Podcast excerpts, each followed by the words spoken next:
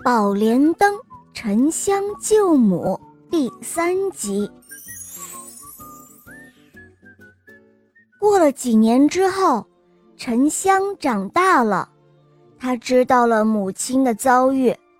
沉香前去华山寻找母亲，可是不管他怎么找，都找不到。伤心的沉香嚎啕大哭。就在这个时候。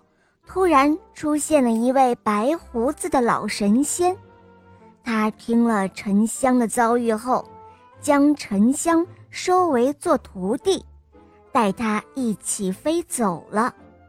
拜师后，沉香不管是夏天还是冬天，他都会坚持日夜苦练本领，渐渐地学会了十八般武艺、七十二变。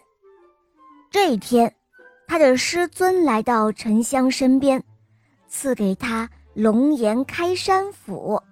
沉香啊，你已学会了我所有的本领，现在我将这神斧赐给你，你快去解救你的母亲吧。沉香挥泪告别了师傅，他拿起神斧别在了腰间，找来一朵祥云。踏云而去了。他来到华山之前，大声地呼喊着母亲：“娘亲，你在哪里？我是沉香啊，娘亲，你在哪里？”沉香的声声呼唤穿透了重重岩层，传入三圣母的耳中。三圣母不由得激动起来。他的儿子来救自己了，可是他转念想到二郎神和他的哮天犬，又不由为自己的儿子担心了起来。沉香没有听到母亲的回应，他决定前往天庭找二郎神讨个说法。可谁知二郎神不但不见沉香，还放出了哮天犬来攻击他。沉香举起了神斧来反击，顿时一道神光袭向了哮天犬，直接割掉了他的一只耳朵。哮天犬痛得满地打滚儿。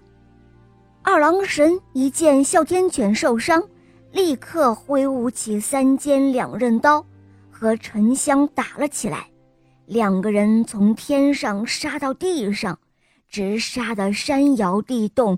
翻江倒海，各路神仙都觉得二郎神身为沉香的舅舅，却如此凶狠地对待一个孩子，实在是太无情了，就暗中助了沉香一臂之力。二郎神终于招架不住，落荒而逃，三尖两刃刀也落入沉香的手中。沉香用力将三尖两刃刀插入华山之顶，然后运起全身力气挥起神斧劈了下来。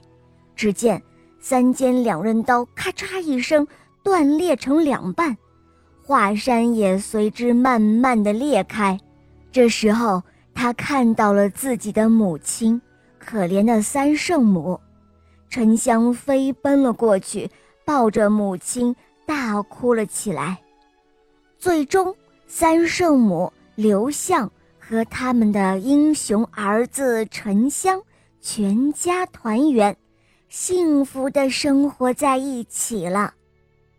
好了，伙伴们，今天的故事肉包就讲完了，赶快关注“肉包来了”，打开我的主页，订阅“小肉包睡前故事”，里面经常会有抽奖活动哦。